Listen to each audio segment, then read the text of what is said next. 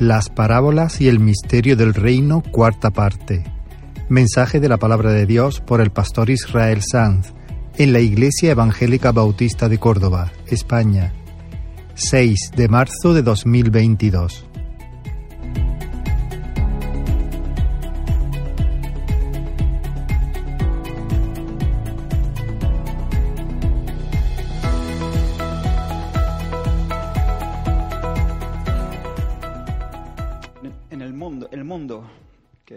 Ciudad de los hombres, este Egipto, bajo el yugo de ese faraón llamado Diablo y Satanás.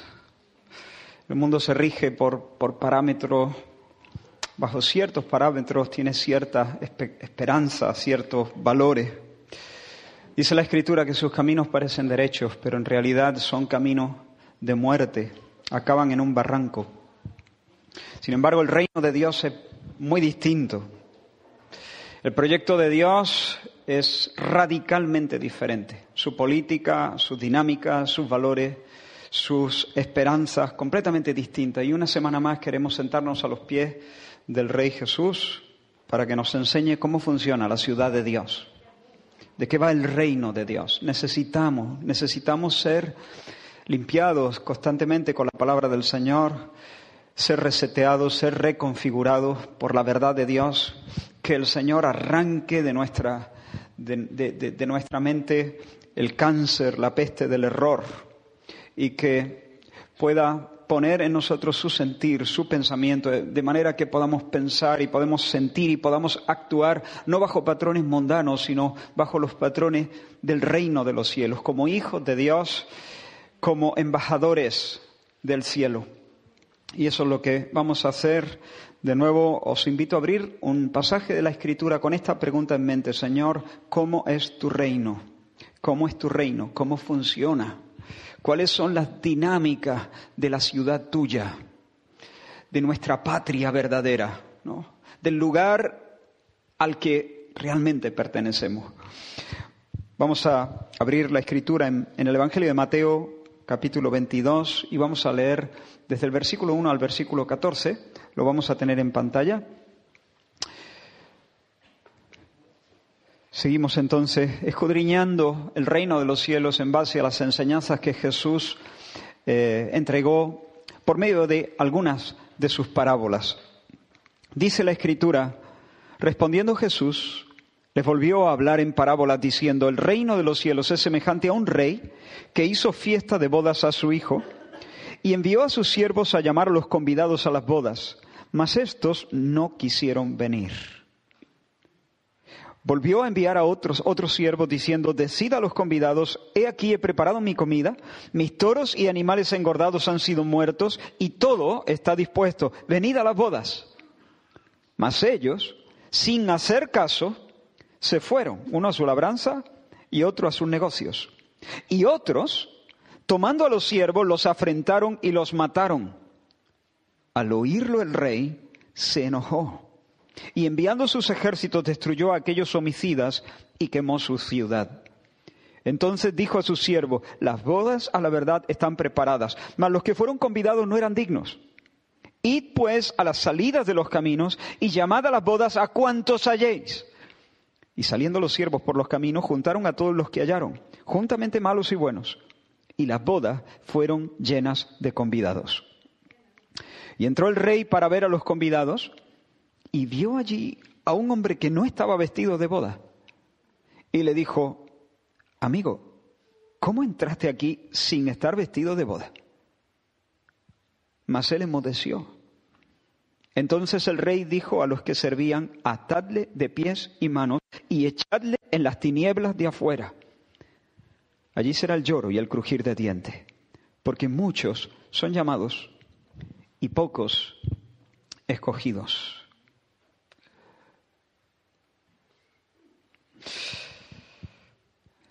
Dice, el reino de los cielos es a un rey que hizo fiesta de bodas a su hijo. Ahora, quiero hacerle a esta declaración un par de preguntas. La primera es ¿por qué? ¿Por qué?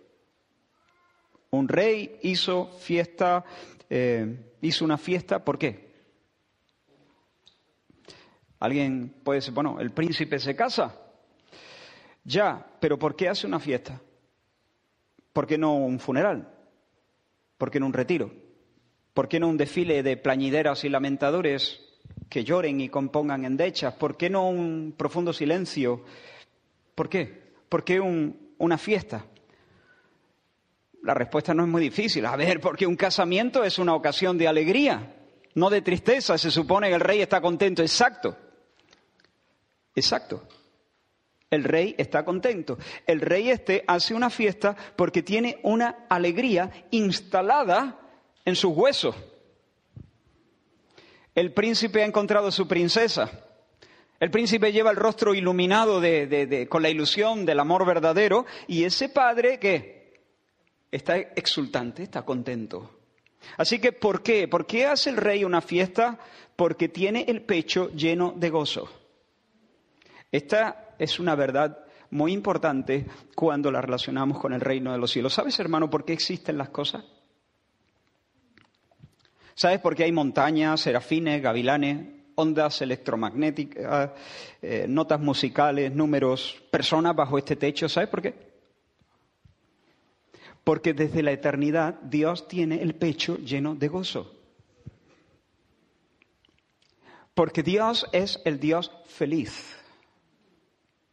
Porque Dios vive sin comienzo una experiencia pletórica de satisfacción y de deleite. En sus entrañas bulle un océano infinito de placer. Eternamente Dios Padre y su Verbo se contemplan extasiados y se abrazan en el Espíritu Santo. Como dirían los antiguos, Dios subsiste en pura y perfecta fruición. Una palabra rara, es un intenso disfrute, en este caso, de sí mismo. Dios subsiste en un intenso y no intenso, insuperable disfrute de sí mismo. El gozo del Señor consiste en conocerse plenamente y en amarse perfectamente. En eso consiste el gozo del Señor, el placer de Dios. El reino de los cielos es semejante a un rey contentísimo. El reino de los cielos arranca, lo hemos dicho muchas veces, lo seguiremos diciendo, el reino de los cielos arranca desde la alegría divina,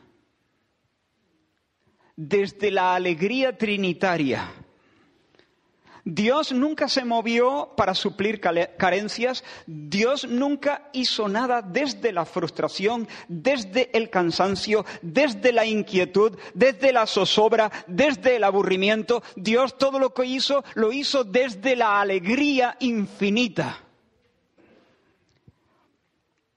El gozo divino está en el centro de cada uno de sus propósitos y de cada uno de sus movimientos, de sus actos, de sus obras.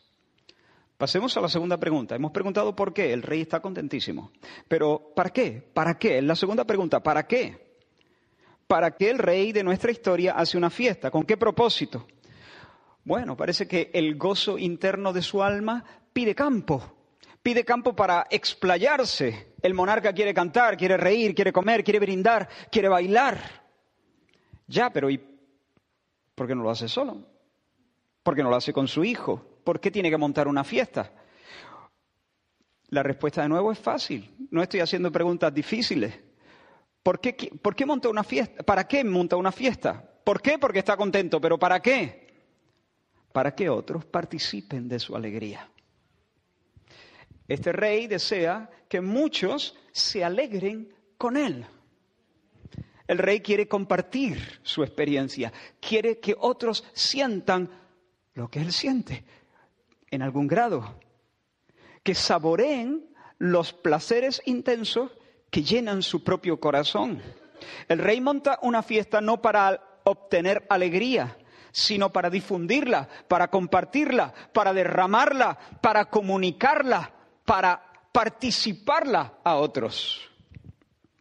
Es pura generosidad desea que también, no solo él, también sus súbditos canten y rían y coman y brinden y bailen. Así que De nuevo, ¿por qué el rey monta una fiesta? Está contento. ¿Para qué? Para que estés contento tú también.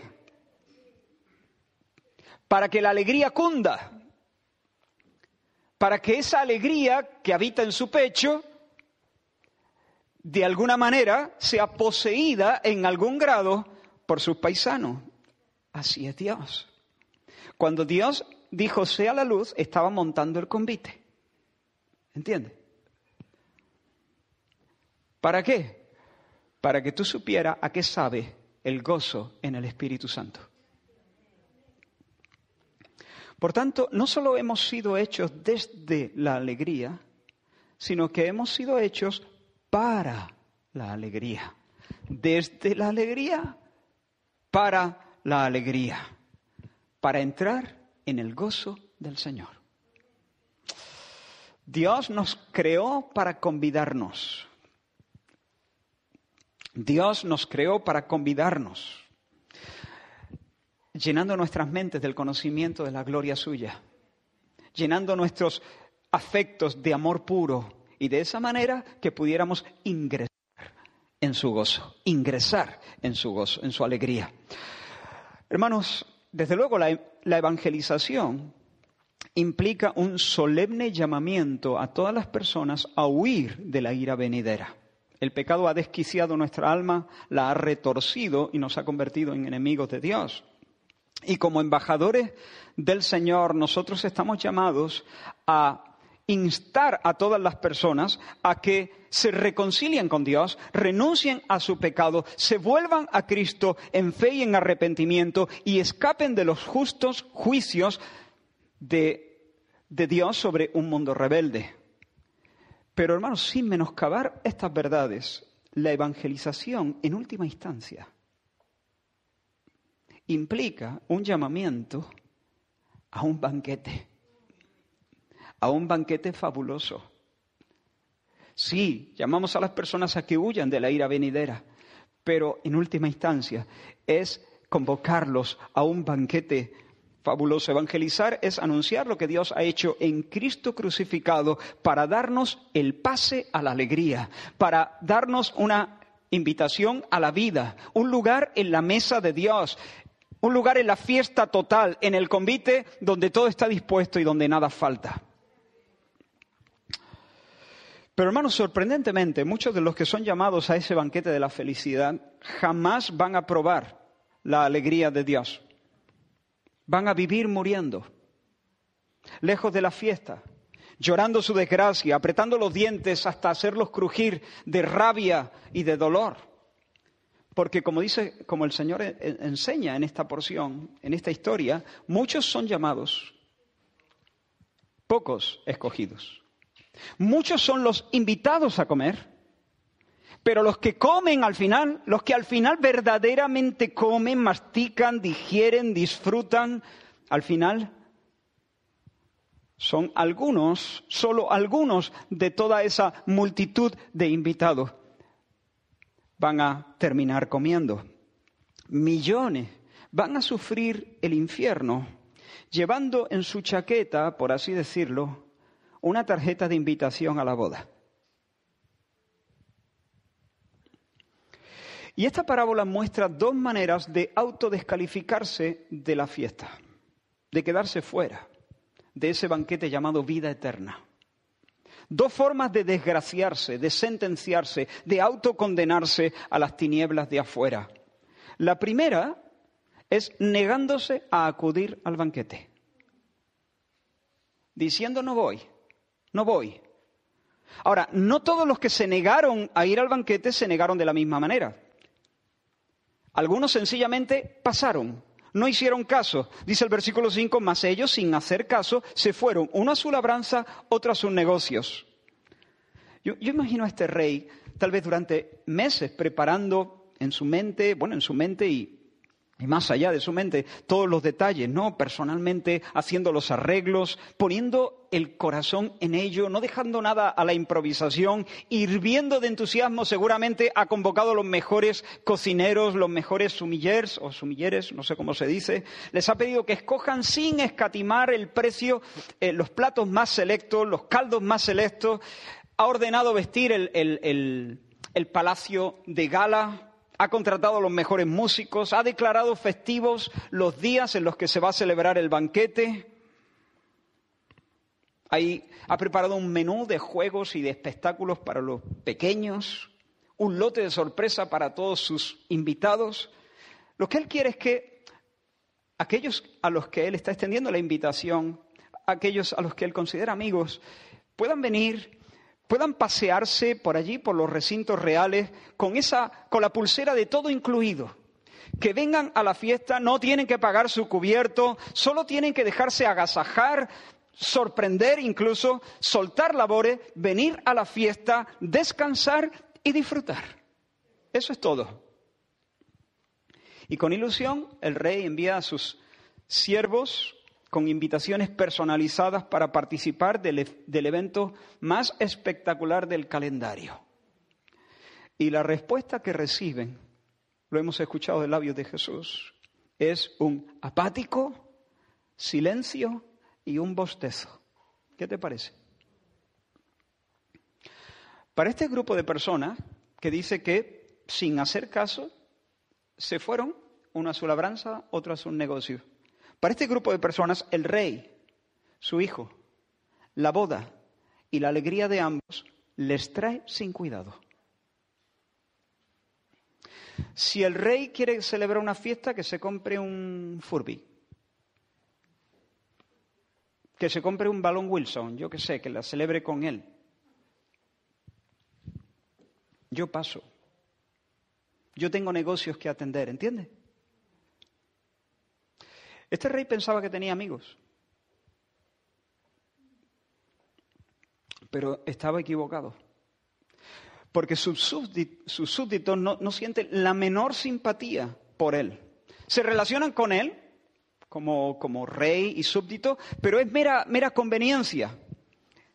Es una relación donde rige el interés, no el amor. Yo te sirvo, tú me proteges, hasta ahí. Ya está. Pero si el rey está triste o si el rey está alegre, ¿a mí qué me cuenta? Eso no me incumbe, ese no es mi problema. Que se casa su hijo, que se case, que se case. ¿A mí qué? A mí no me interesa participar en su alegría. Yo ya tengo la mía. Yo ya tengo marcadas en mi agenda las fiestas mías. Y vuelvo a repetir, así, sin hacer caso, se fueron uno a su labranza y otro a su negocio, sin más. Menudo palo para ese rey. El rey se acerca de forma cordial. El rey, por medio de sus siervos, trae el corazón en la mano para invitar a sus paisanos a la alegría y lo que obtiene es indiferencia, distancia, frialdad, desapego, pasotismo, apatía, desdén, esa fue la respuesta de muchos. Ahora, hermanos, Jesús claramente está dirigiendo estas palabras de una manera muy directa a la nación de Israel, especialmente a sus dirigentes religiosos. Ya por medio del profeta Jeremías, Dios había dicho al pueblo, os he hablado a vosotros desde temprano y sin cesar, Jeremías 35, os he hablado desde temprano y sin cesar, y no me habéis oído. Y envié a vosotros todos mis siervos, con las invitaciones, ¿no? Los profetas, desde temprano y sin cesar, para deciros, volveos ahora cada uno de vuestro mal camino, enmendad vuestras obras, no vayáis detrás de dioses ajenos, y viviréis en la tierra que di a vosotros y a vuestros padres.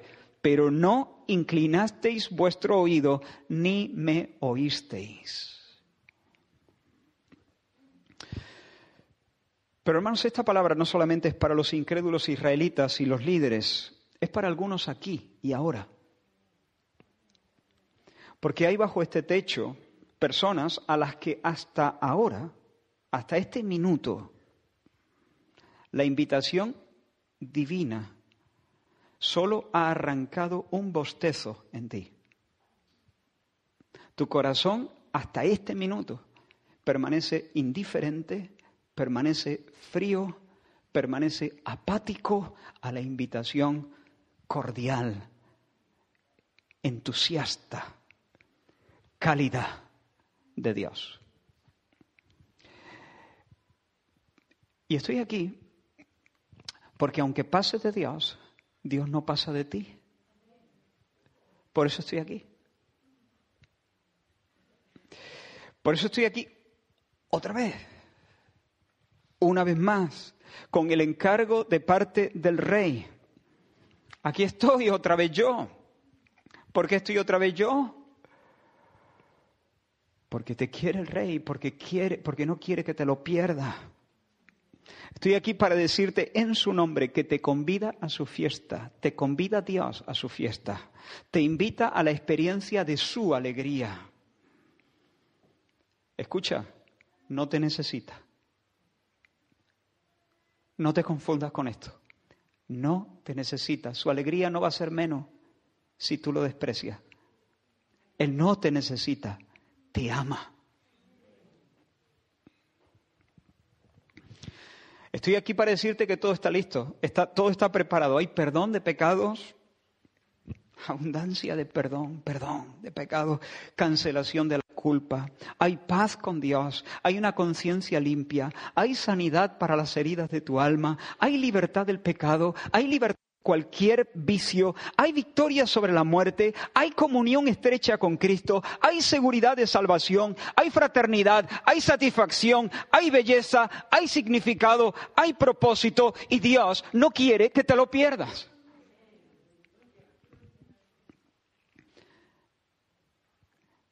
Espero que hoy no bosteces. Espero que hoy abandones la compañía, la enorme compañía de los invitados, para que ingreses en la compañía de los escogidos. Pero volvamos a la parábola, hermanos. Algunos, como hemos estado viendo, exhibieron un escandaloso desinterés, pero otros en su enemistad llegaron todavía más lejos. Dice que otros, tomando a los siervos, los afrentaron y los mataron. Hermano, aquí ya, esto, esto ya es el corazón y de la ignominia. De nuevo, el Señor Jesús está señalando a Israel y a los líderes. Por ejemplo, este texto dice en segundo de Crónicas, capítulo 36, y Jehová, el Dios de sus padres, envió constantemente palabra a ellos por medio de sus mensajeros. La misma historia. Porque Él tenía misericordia de su pueblo y de su habitación mas ellos hacían escarnio de los mensajeros de Dios y menospreciaban sus palabras, burlándose de sus profetas. Y todo ese odio alcanzaría su expresión más oscura poco tiempo después de que Jesús pronunciara esta parábola, expresándose en ese grito a coro, soez, del pueblo de Israel, crucifícale, crucifícale, crucifícale, y luego en el asesinato del mismo Jesús, el Mesías. Ahora, hermanos, tenemos que entender que afrentar y asesinar a los mensajeros reales es, en realidad, declararle la guerra al rey. Si el rey envía un correo, una persona trayendo un mensaje, y yo al mensajero lo afrento, lo desnudo, le hago perrerías, eso es una declaración pública de guerra contra el rey. Es escupirle al rey en el rostro, es tirarle el guante a la cara, desafiarlo, mostrarle, como digo públicamente, la antipatía y la rebelión. Es decirle, mira, no, no queremos alegrarnos contigo, no queremos ir a tu fiesta, pero no solo eso, no solo declinamos la invitación, es que le saco la lengua a tu fiesta, es que le saco la lengua a tu fiesta, a ti y a todo lo que tú representas. Vamos a tomar a tu siervo y vamos a descargar sobre ellos todo lo que sentimos por ti, todo el desprecio, toda la inquina que sentimos por ti, se lo vamos a dar a este siervo tuyo. Le vamos a hacer perrería para dejarte claro lo que pensamos de tu persona y de tu oficio. En ellos te vamos a dar el trato que te hubiéramos dado a ti si el que hubiera traído la carta fueras tú. Si hubieras venido tú, te moleríamos a golpes a ti y te mataríamos y te dejaríamos en una cuneta. Porque no te queremos. No queremos que reine sobre nosotros. Nosotros queremos la corona que lleva, eso sí, pero no queremos que reines tú. Te queremos muerto. Eso fue lo que... Hermanos, piénsalo, todo, todo comenzó con un rey contento, que quería compartir su alegría con sus súbditos. Cuando nos casamos, Abraham y Nuria nos regalaron un fabuloso viaje a Punta Cana. No es que fueran ricos, fue una excentricidad. Y así lo asumimos nosotros, un gesto muy bonito de, cariño y de amistad, ¿no? Se pasaron. Ah, y cuando llegamos allí, el complejo hotelero, increíble, ¿no? Nos pusieron la pulsera de, todo incluido.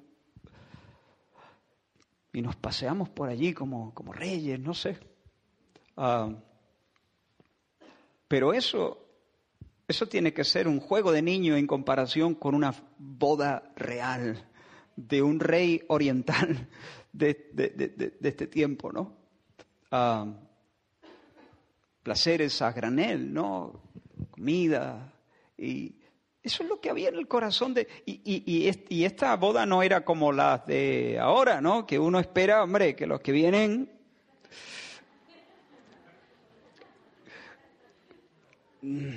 A ver, no se dice, queda feo, pero uno espera... A ver, algún día tenemos que cambiar todo eso, ¿no te parece? Algún día tenemos que cambiar todo eso. Aunque sea un perrito caliente, pero que sea la invitación. Bueno, e-, ese es otro tema. Cierro el paréntesis. aquí no. Aquí el, corazón del rey era, estoy contento, pero quiero hacer partícipe de mi alegría a otro y voy a montar una super fiesta, la fiesta de boda de mi hijo, que se prolongaba seguramente durante varios días o quizá más de una semana, donde todo lo que uno tenía que hacer es ir y disfrutar. Y mira cómo estamos, corriendo la sangre por las cunetas. ¿Y esto?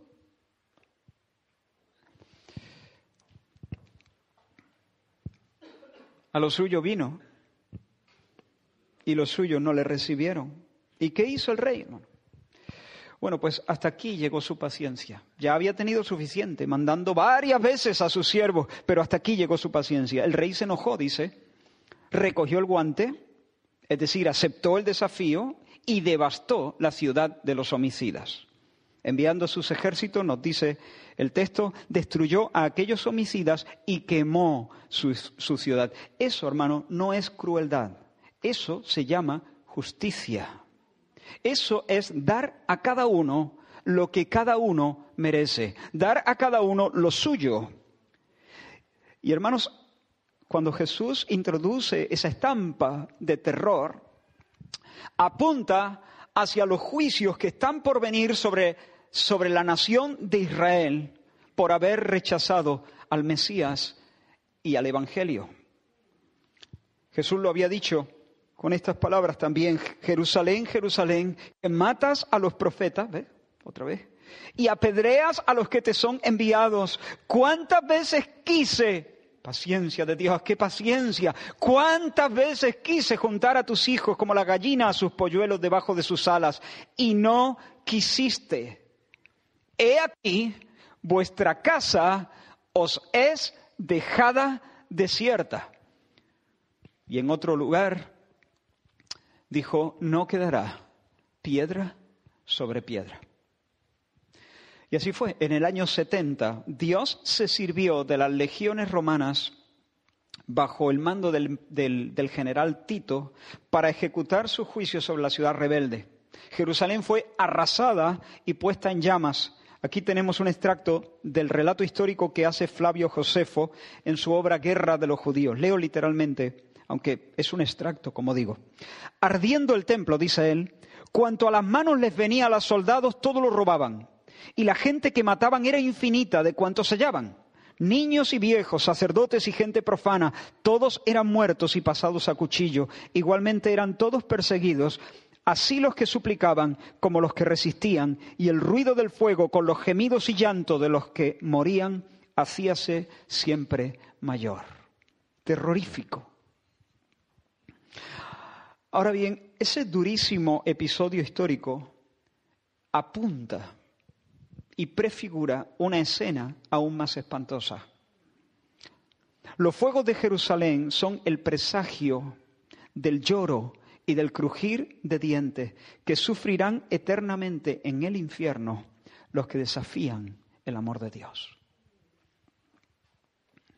La Biblia enseña, y este es un asunto solemne, la Biblia enseña que por los siglos el infierno será un lugar de profunda frustración, porque lejos de la presencia bondadosa de Dios, no lejos de Dios, sino lejos de la presencia bondadosa de Dios, lejos de la sonrisa de Dios, cerca de la furia de Dios. Lejos de la presencia bondadosa de Dios, los pecadores estarán definitivamente lejos de todos los goces. Y sin embargo sabrán que han sido diseñados para disfrutarlo. Y eso aumentará aún más su desgracia y su angustia. Las escrituras hablan de un fuego que nunca se apaga y de un gusano que nunca muere. Son figuras. Pero esas imágenes comunican dolor, tanto dolor físico como dolor mental, angustia mental. Y en ese bautismo de angustia, ninguno podrá refugiarse en una botella de vino o en un orfidal. El infierno por los siglos será frustración eterna, dolor sin alivio, vergüenza sin fin, día tras día, mes tras mes, año tras año, siglo tras siglo, tras siglo, tras siglo, tras siglo.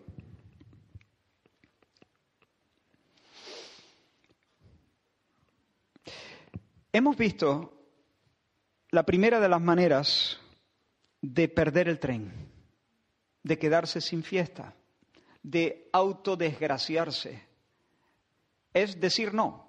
Ya sea que lo hagas haciéndote loco y yéndote a otra cosa, o ya sea que lo hagas con violencia, manifestando el odio del corazón hacia el rey, pero al final es decir no voy a la fiesta. Pero, pero hay otra manera aquí.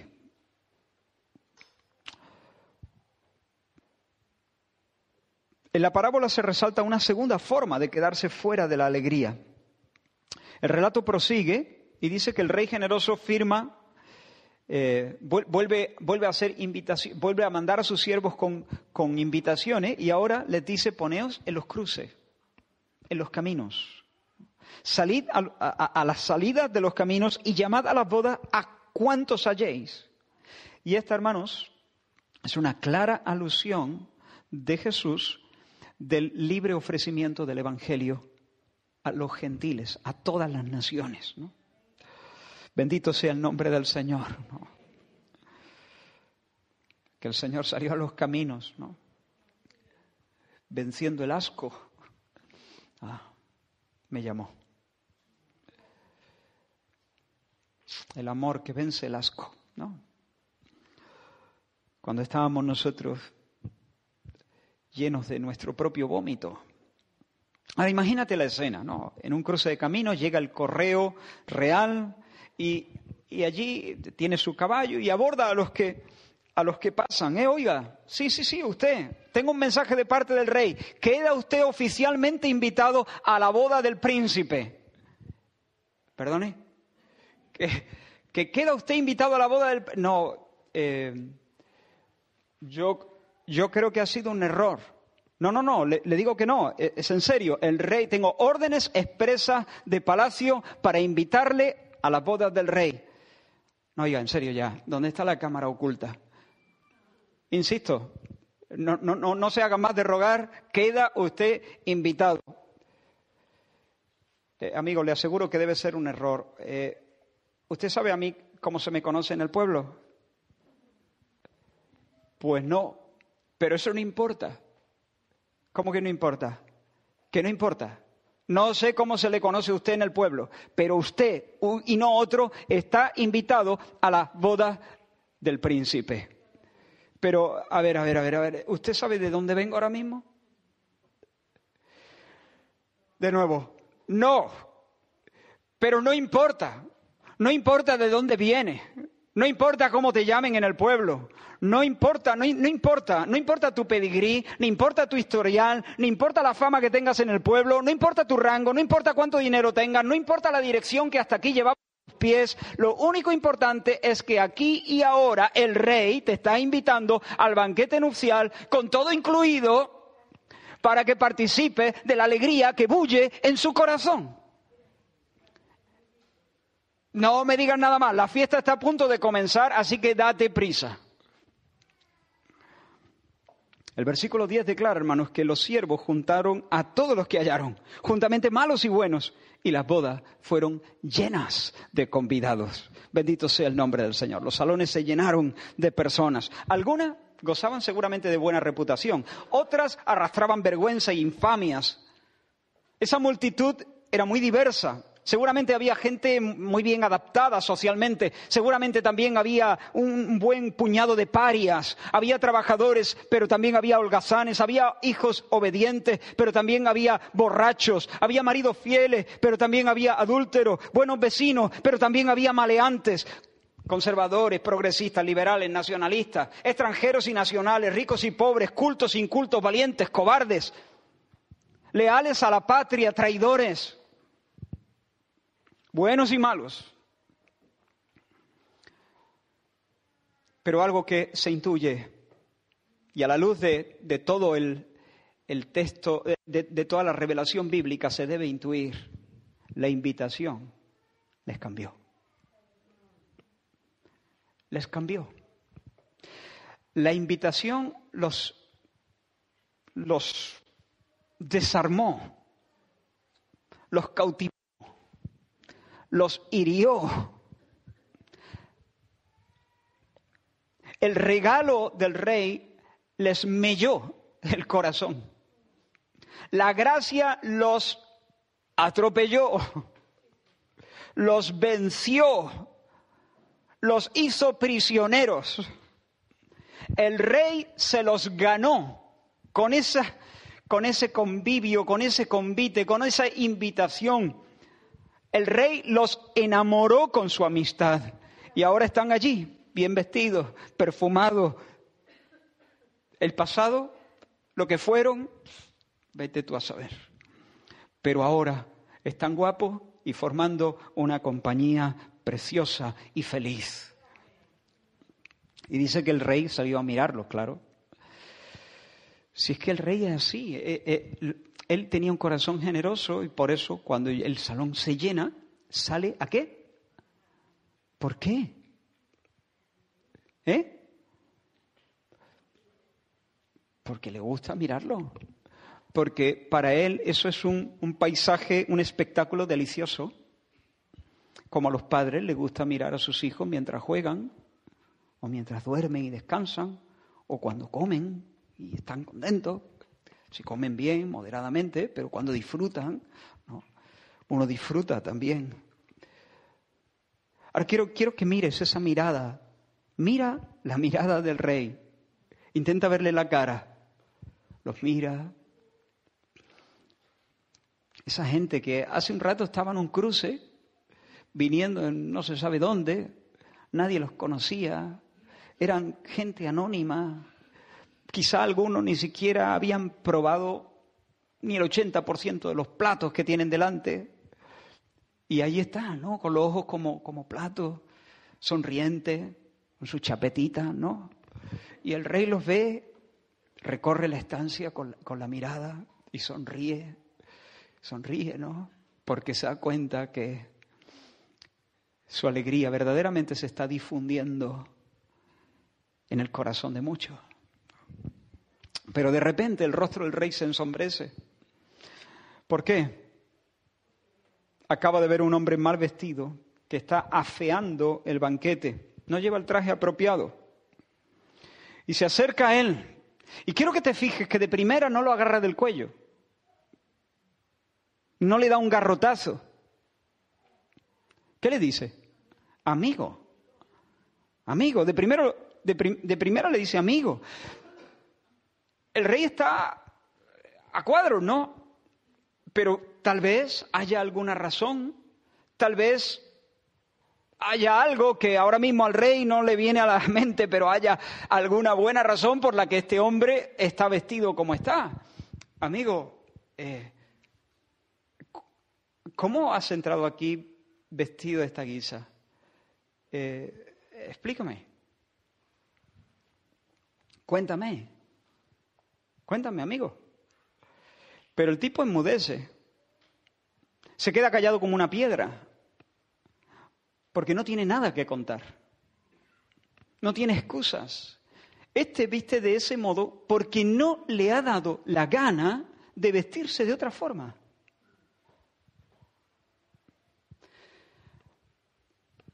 Nunca más le dijo amigo. Lo de amigo ya no.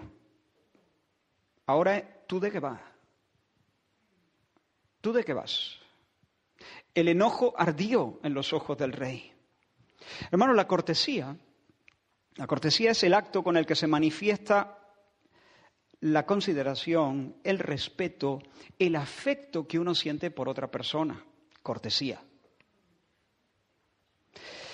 Pero la forma en que ese hombre se ha presentado a la boda revela la actitud desconsiderada, irrespetuosa que reina en su alma para con el rey y el príncipe. El rey se da cuenta perfectamente de que está delante de alguien que no es su amigo. Alguien que es descortés, alguien que es displicente, alguien que no participa de su alegría. Ese hombre no está allí para participar de la alegría del rey. Ese hombre está allí para ponerse las botas. Está allí a cara de perro para comer. Su objetivo es llenarse la panza, satisfacer deseos egoístas, comer, beber, reír, jugar, bailar, gritar viva el rey y el príncipe, pero en realidad el rey y el príncipe no le importan absolutamente nada. Le traen sin cuidado. Los que afrentaron a los siervos del rey no eran amigos del rey. Los que pasaron del rey tampoco eran amigos del rey. Es verdad que ese odio no estaba en unos, era un odio eh, muy intenso. En otros estaba como más eh, matizado, ¿no? O, no era tan intenso. Pero al final, al fin y al cabo, tanto los indiferentes como los homicidas eran enemigos del rey. Rechazaron al rey, menospreciaron al rey y su fiesta y su alegría. Pero ¿qué te parece este? También en el corazón de este hay enemistad al rey. Mira, este hombre, hermanos, sabe que el chándal no pega allí. Y por eso enmudece. No le dice, Señor, ¿qué, qué, qué, qué le pasa a mi ropa? No sé, eh, me he puesto lo que en realidad pensé que era lo más, lo más adecuado. Eh, señores, que soy soltero, ya sabe. Eh, pero no pasa nada, yo me puedo cambiar enseguida, ¿eh? Si alguno de sus sirvientes me puede asesorar, yo me pongo lo que él me diga. Pero es que yo soy torpe para el protocolo. Si hubiera dicho eso, no hubiera pasado nada. Pero no dice eso no dice eso. Él sabe perfectamente que Él no, está allí como la ocasión requiere. Sabe perfectamente. Y, no dice tampoco que es que no tenga nada mejor. Señor, yo sé que esto, eh, mi rey, yo sé que esto no, no es plan, pero es que, aunque le parezca mentira, es lo mejor que tengo. Es que no tengo otra cosa. No, no, eh, él tampoco dice eso porque él sabe perfectamente también que los reyes solían dar vestidos a sus invitados a ciertas ceremonias. No hay problema. No tiene excusa, hermanos. Viste así porque la fiesta le trae sin cuidado en el, glamour, el glamour de la fiesta, la belleza de la fiesta le trae sin cuidado. A él lo que le importa es llenarse la tripa, ya está. Disfrutar él. Él no ha venido ahí para honrar al príncipe. Él no está allí riendo con el que ríe. Él está allí riendo. Si el rey se muriese de un infarto, seguiría comiendo. Para él lo único importante de la fiesta es él, él mismo. Si alguien le, disfrutara, le, preguntara, ¿estás disfrutando del gozo del Señor? Él diría, ¿qué Señor? Estoy disfrutando.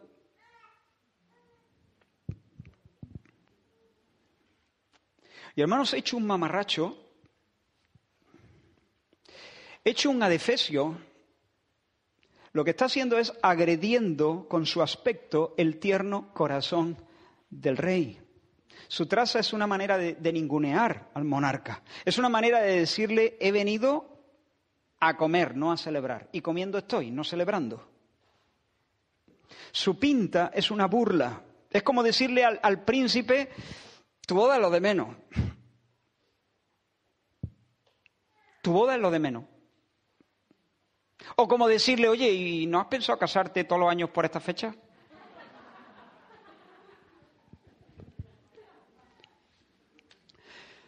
Hermanos, cuando tú te paras a calibrar esto, tú dices, con razón, al rey no se le pasa la mano. En una primera lectura dice, uff, el rey qué mosqueo ha pillado, ¿no? No, no, al rey no se le pasa la mano. Con razón lo manda atar de pies y manos y ordena abandonarle bajo el relente de la noche, lejos de las luces, lejos de la alegría y cerca de la fiera. Con razón. Vete de aquí ahora mismo, atarle de pies y manos. A mi hijo no le falta el respeto de esta manera. A mi hijo no le falta el respeto de esta manera. Te invité a alegrarte conmigo, pero en tu alma solamente hay espacio para tu ego. Fuera de aquí. Permitidme hacerle una radiografía a este hombre rápidamente. ¿Sabes por qué no se ha vestido para agradar? Porque está claro, no se ha vestido para agradar, ¿no? Él ha pensado, bueno, el chanda me queda ancho, voy bien, mi chancla y mi, y mi chanda. El rey me ha invitado. Este soy yo. Yo soy como soy.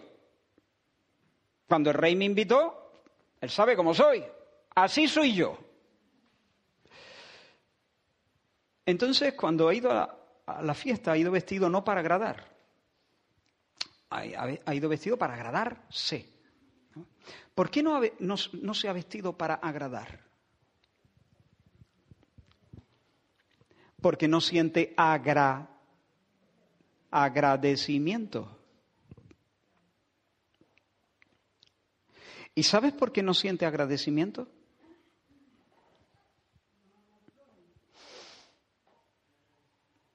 Porque no ha conocido la, la gracia No, se, no viene para agradar porque no tiene agradecimiento. No tiene agradecimiento porque no se ha conocido como agraciado. No ha conocido la gracia. No ha sido herido por la gratuidad del amor de Dios, del rey en este caso, ¿no? Su corazón está apegado a los regalos, eso sí. Siente aprecio por las golosinas que adornan las mesas. Ama el glamour de la fiesta, pero no siente gratitud. Y como hemos dicho con frecuencia, el que ha conocido la gracia queda conectado no con los regalos, sino con el dador de los regalos. Si tú, tras sufrir una severa degeneración de tus riñones. Ya cuando los médicos dicen el diagnóstico tuyo es muy chungo, un vecino con el que hasta el momento solamente te has cruzado un par de saludos, se compadece de tu situación y te dona uno de, de los suyos, de sus riñones, y así te salva la vida, te aseguro que a menos que seas un monstruo, de ahí en adelante no solamente vas a disfrutar los años de vida extra, no solamente vas a disfrutar de las buenas funciones de ese órgano, te aseguro que vas a sentir una especie de alegría llamada gratitud, porque la gratitud es una especie de alegría que te conecta no con el riñón, sino con el vecino, el que te dio el riñón.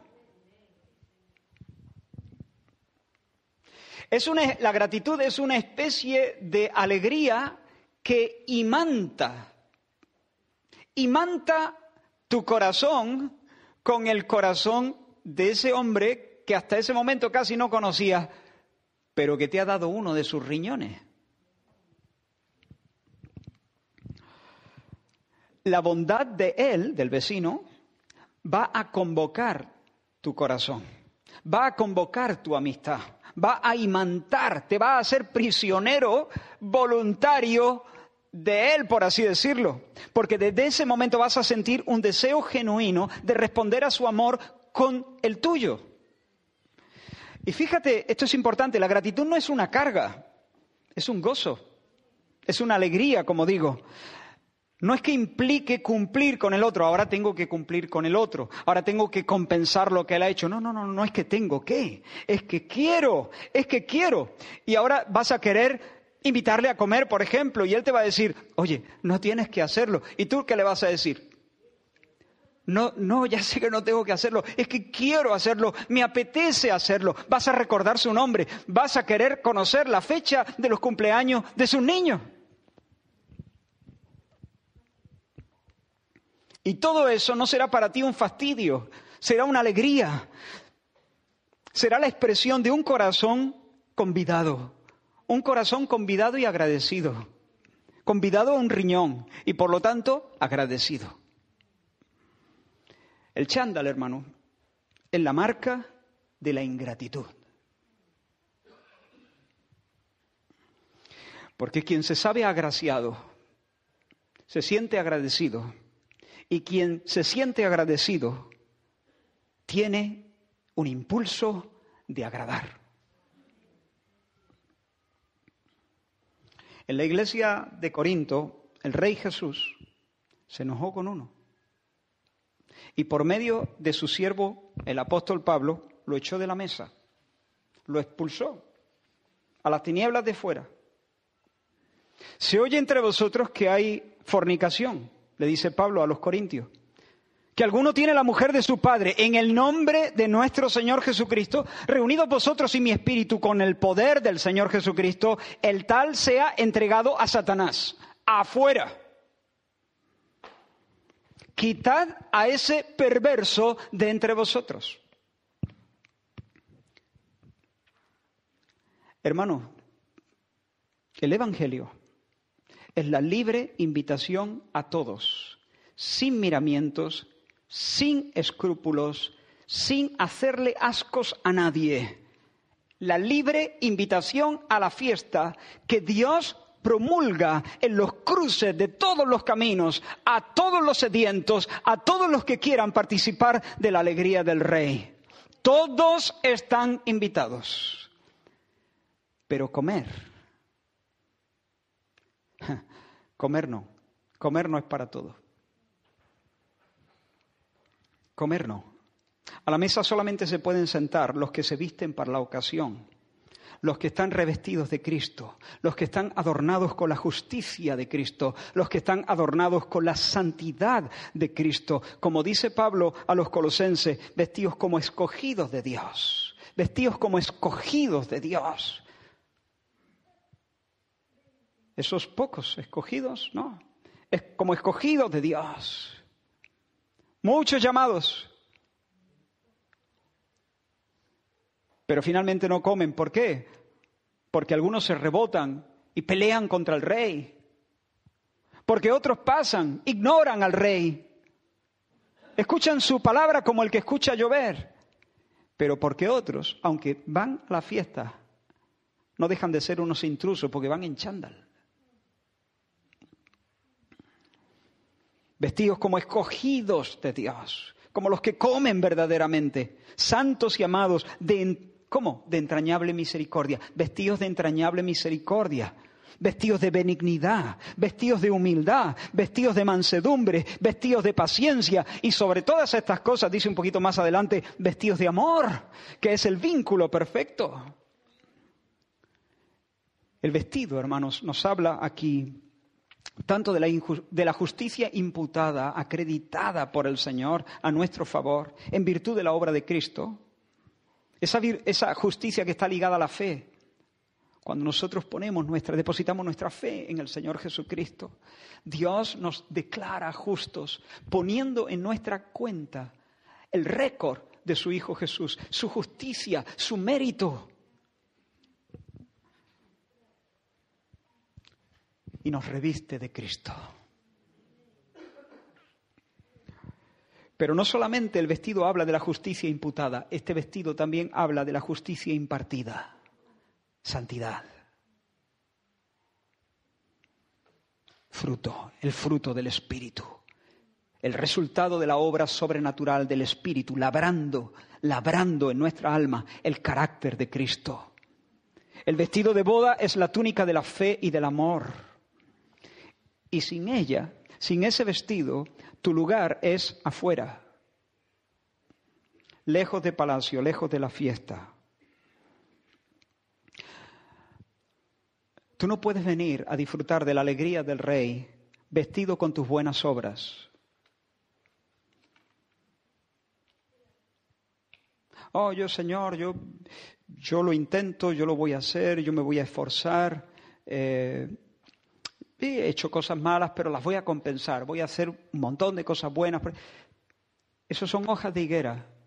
Por ahí no va. Eso es, un chándal. Tienes que recibir la túnica de la justicia de Cristo que Dios te pone gratuitamente cuando tú pones tu fe en Él. Pero tampoco puedes venir con el chándal de una vida desobediente. Si quieres vivir bajo tus propias normas morales, el Señor te enseñará la puerta. Quiero ir terminando, pero quiero ser muy solemne y enfático aquí. Dios tiene el pecho lleno de gozo. Dios te hizo desde la alegría. Dios te hizo para la alegría. Dios te invita a sentarte junto a Él quiero que sepas que en su presencia hay plenitud de gozo, hay delicias a su derecha para siempre. Afuera solo hay negrura, pero a, su diestra delicia para siempre. Y pronto solamente habrá dos realidades, el palacio en fiesta llamado cielo y una noche inmensa, negra y fría llamada infierno. Por eso te pido en el nombre del Señor, te ruego en el nombre del Señor, no te pongas tieso ante la gracia. Déjate vencer hoy. Déjate que te haga mella la invitación del Señor. Me gustaría ser más hábil, extenderte esta invitación de manera más, más intensa, más cálida, más potente, más clara. Hago lo que puedo.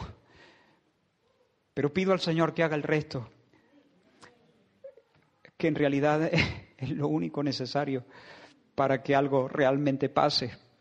Es decir, pido al Señor que haga el milagro. Pido al Señor que haga el milagro de desarraigar la apatía, la indiferencia.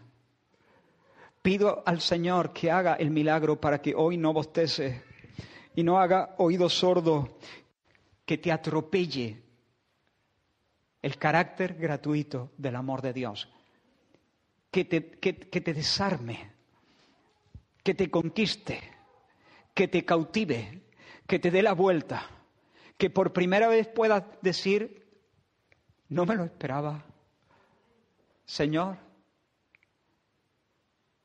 me tienes en el bote. me has cautivado.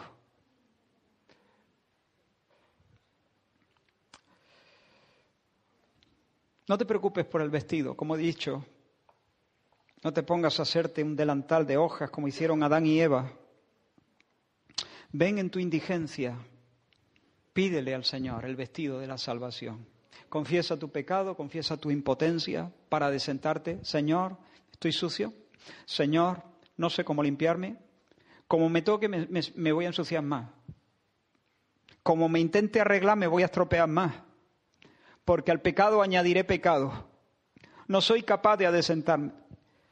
Y desde allí, desde tu indigencia, mira al Señor Jesús y cree que al morir por ti, su muerte fue tu muerte y en su cuerpo fueron castigadas tus maldades. Y cree que su resurrección es tu resurrección y que Dios te acredita su obediencia perfecta y pone en tu cuenta el saldo de su justicia y recibe el perdón de pecados y di junto a Isaías, en gran manera me gozaré en el Señor, mi alma se alegrará en mi Dios porque me vistió con vestiduras de salvación, me rodeó con manto de justicia, como a un novio me atavió y como a novia adornada con sus joyas. Pero por otra parte, al venir al Señor, hoy concretamente al venir a la mesa del Señor, que es un bendito anticipo del gran banquete. Con esta comida apuntamos a la gran comida. Acércate como un amigo porque esta es la mesa de los amigos. Esta es la mesa de los amigos. Este es el Dios que nos ofrece su amistad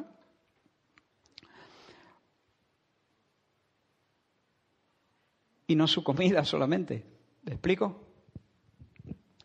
Y si vas a venir aquí, ven como amigo. Ven como amigo. Como dijo Juan Crisóstomo, venera el amor de aquel que te llamó y nadie continúe con su vestido sucio, sino preocúpese cada uno con el vestido de su alma. Acércate hoy a la mesa del Señor para honrar al Dios Trinidad. Pondera la, la gracia, hermano, pondérala, sopésala, ubícate. Ubícate, ubiquémonos. Te has acercado al monte de Sión, a la ciudad del Dios vivo, sale en la celestial. Te has acercado a la compañía de muchos millares de ángeles, pero si estabas en un cruce hace un rato. Te has acercado a la congregación de los primogénitos inscritos en los cielos. Echa un vistazo a esto. Mira a tu alrededor. No te preguntes, no, dice, ¿qué hago yo? ¿Qué hago yo aquí? El rey te ha metido en sus cámaras. Has sido convidado por el Señor. Mira alrededor, el monte Sión, la ciudad del Dios vivo, Jerusalén la celestial, la compañía de muchos millares de ángeles, la congregación de los primogénitos inscritos en los cielos. Te has acercado a Dios, el juez de todos. Te has acercado a los espíritus de los justos hechos perfectos. Mira, y, estábamos en medio de esa compañía bendita de los apóstoles y de los santos profetas. Y tú dices, pero si yo hace un rato le estaba diciendo a aquel, ¿sabes tú de dónde vengo? ¿Sabes cómo me llaman en el pueblo? Y mira dónde estoy ahora. ¿Os habéis acercado a Jesús, el mediador del nuevo pacto, y a la sangre rociada que habla mejor que la de Abel. Y un poco más adelante el autor de Hebreos dice así que recibiendo nosotros un reino inconmovible, tengamos gratitud. Tengamos gratitud y mediante ella sirvamos al Señor. Tengamos gratitud y métele fuego al chándal.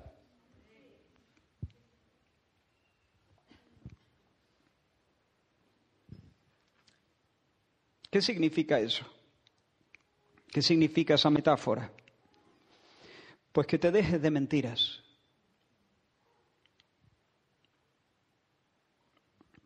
que te dejes de rencores, que te dejes de envidias, que te dejes de planes de venganza. Escúchame en el nombre del Señor. Si tú estás resuelto, si tú estás aquí sosteniendo una mentira,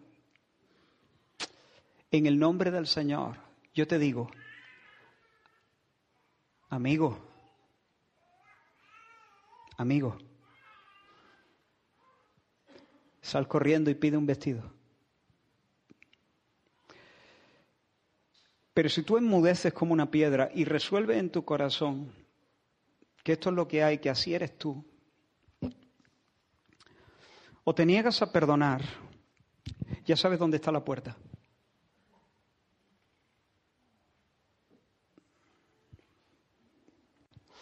Aquí no se viene a comer, se viene a celebrar.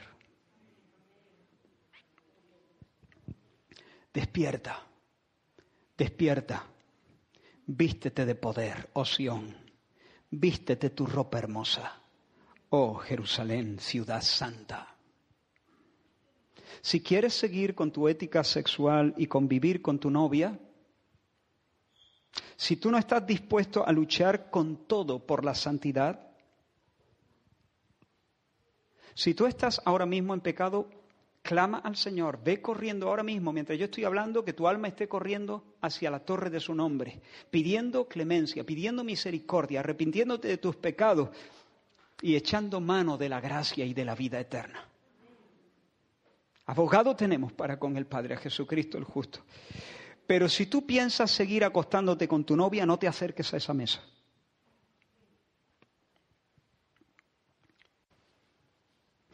Escucha, quiero que te arrepientas, pero al mismo tiempo estoy contra ti.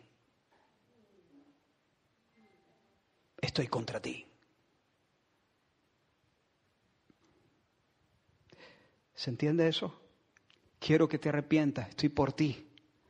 Pero si finalmente tú anclas tu corazón en la tierra del pecado, entonces no no estoy por ti, estoy contra ti, y llegarás a esa mesa sobre mi cadáver, sobre el cadáver de la iglesia, porque toda la congregación estamos para defender lo que acabo de decir, que esta es una mesa para los amigos. Y como dijo el apóstol Pablo, que fue más bestia que yo, el que no ama, el que no amare al Señor Jesucristo, maldito sea sea anatema, dice la Reina Valera del 60, que es lo mismo. Maldito sea el que no amare al Señor Jesucristo.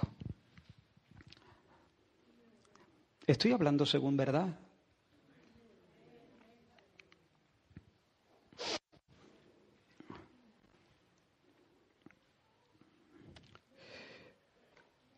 Así que ahora, escucha, por favor, Oye la invitación del rey por tu bien. De aquí a poco todo estará decantado. De aquí a poco solo habrá fiesta y negrura. Ya está. Entonces, no desoiga el llamamiento de Dios. No le hagas guerra al rey. No quieras ser tú el rey. El rey no eres tú. No procure su corona, deja que Él la lleve. No seas indiferente, pero tampoco entre en chándal a la fiesta. En chándal no. En chándal no. Oye, plantéate, piensa en lo importante que es esto para Dios. Plantéate en lo que significa este día para el rey y para el príncipe. No, no, vengas a afear la fiesta del Señor. ¿Me explico? Así que estamos en días de arrepentimiento. Ahora, eso no significa que tengamos que ser perfectos, impecables. No, nadie, nadie es impecable de este lado de la eternidad. Lo seremos. Pero nadie es, pero sí significa que tenemos que estar con todo, amando la santidad, amando la santidad. Por lo tanto, digo, y estoy en serio al decirlo, he pensado decir esto porque suena muy fuerte, suena como muy agresivo, suena casi como antipático, suena casi como altanero, no sé cómo suena, pero es la verdad. Jesús les dijo a sus discípulos, ¿queréis vosotros iros también? Y yo digo en el nombre del Señor y en el nombre de la pastoral, que no queremos nadie sentado a la mesa, participando del pan y del vino, que haya decidido en su corazón, que haya decidido en su corazón tomar algunas cosas de Dios, otras no, hacerse su propia fórmula de cristiandad y así soy yo.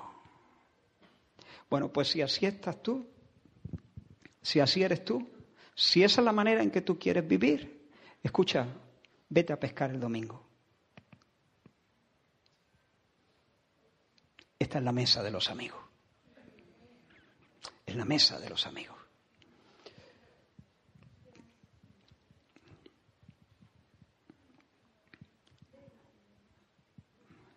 No queremos gente, gente, gente, gente, gente, gente. No, no, no, no. Queremos los amigos, los escogidos, los celebrantes, los que ríen con el que ríe, los que disciernen y se alegran en la risa de su Señor. Los que quieren que Dios tenga lo que merece. Que Dios tenga su fiesta en paz. Y se visten como Dios manda. Amén. No sé si podemos cerrar este tiempo teniendo un canto. Y si nunca le has entregado tu vida al Señor, que sepa, Él no viene a quitarte nada, te convida. Estoy aquí en el nombre del Señor como un correveidile. Yo soy el chico de los recados. Y es el recado. El rey te convida. ¿Cuánto cuesta? Nada. Gratis. Bueno, cuesta mucho en realidad. Cuesta mucho. La fiesta costó mucho, ¿sí o no? Mis animales ya engordados, ya están matados, ya tengo todo preparado. ¿Eso cuánto cuesta? ¿Te digo cuánto cuesta? Mira cuánto cuesta. Este cuerpo que representa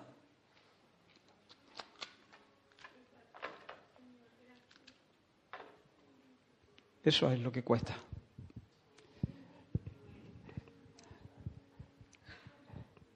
El, el triturar a Jesús, el Cristo, eso le costó al Padre invitarte a la fiesta. Te dije que te amaba, ¿no?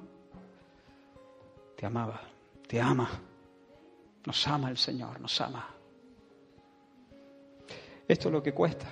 Este vino que representa su sangre vertida, su vida derramada completamente. Eso es lo que cuesta. Así que hoy, en el nombre del Señor, ven a Él en arrepentimiento y fe. Entrégate con todo.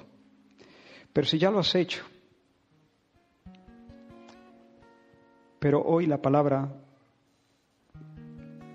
te ha convencido de pecado, te has visto vestido con, con ropas inadecuadas. No te, no te hagas el loco. No mires para, bueno, pero ¿y otros qué? ¿Otros qué? ¿Y otros? ¿Y a ti qué? Otro. ¿A ti qué otro? No te hagas trampa. Eso es hacerte trampa.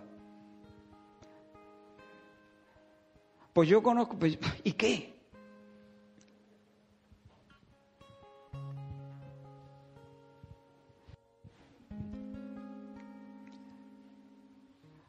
Quiera el Señor ah, que todos los que oyen esta palabra hoy puedan experimentar la amable violencia del Espíritu Santo, la santa violencia del Espíritu Santo, llevándote a la tierra del arrepentimiento aquí y ahora. ¿Sabes que lo bueno es que no tienes que hacer penitencia, ni tienes que andar con piedras en los zapatos durante algunas semanas? ahora mismo puedes venir en fe y en arrepentimiento, pero sincero, ¿eh? Y poder sentarte en la mesa de los amigos en la mesa de los amigos. Los amigos se destacan por benevolencia. Ese es, el amor de amistad es un amor de benevolencia. Hay un fluir entre los corazones. Del corazón A al corazón B hay benevolencia. La volencia o el querer, el bien. Querer el bien para el otro. Querer el bien para el otro. Bueno, pues te aseguro que Dios quiere el bien para ti. Pero en la mesa de los amigos esto va de ida y vuelta también. Y el amigo de Dios también tiene benevolencia hacia Dios. Él quiere el bien hacia Dios. Le desea el bien a Dios. Y por eso, cuando limpia sus vestidos, cuando se pone guapo, cuando se perfuma, no solamente lo hace para escaparse de las tinieblas afuera, lo hace para honrar.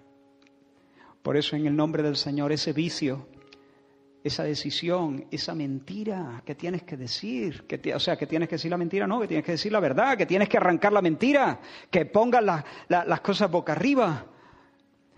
Eso no es solamente para escapar del infierno, eso es para besar a Jesús, eso es para besar a Dios, eso es para honrar al Rey, eso es para, para honrar la fiesta, eso es, en lugar de afear la fiesta, es para hermosear de alguna manera también la fiesta. Así que por favor, por favor, el Señor nos llama amablemente, pero seriamente a la santidad. Vamos a tener un momento respondiendo mientras los hermanos también nos ayudan con algún canto. Y luego quiero invitar a la iglesia a poder participar del pan y del vino.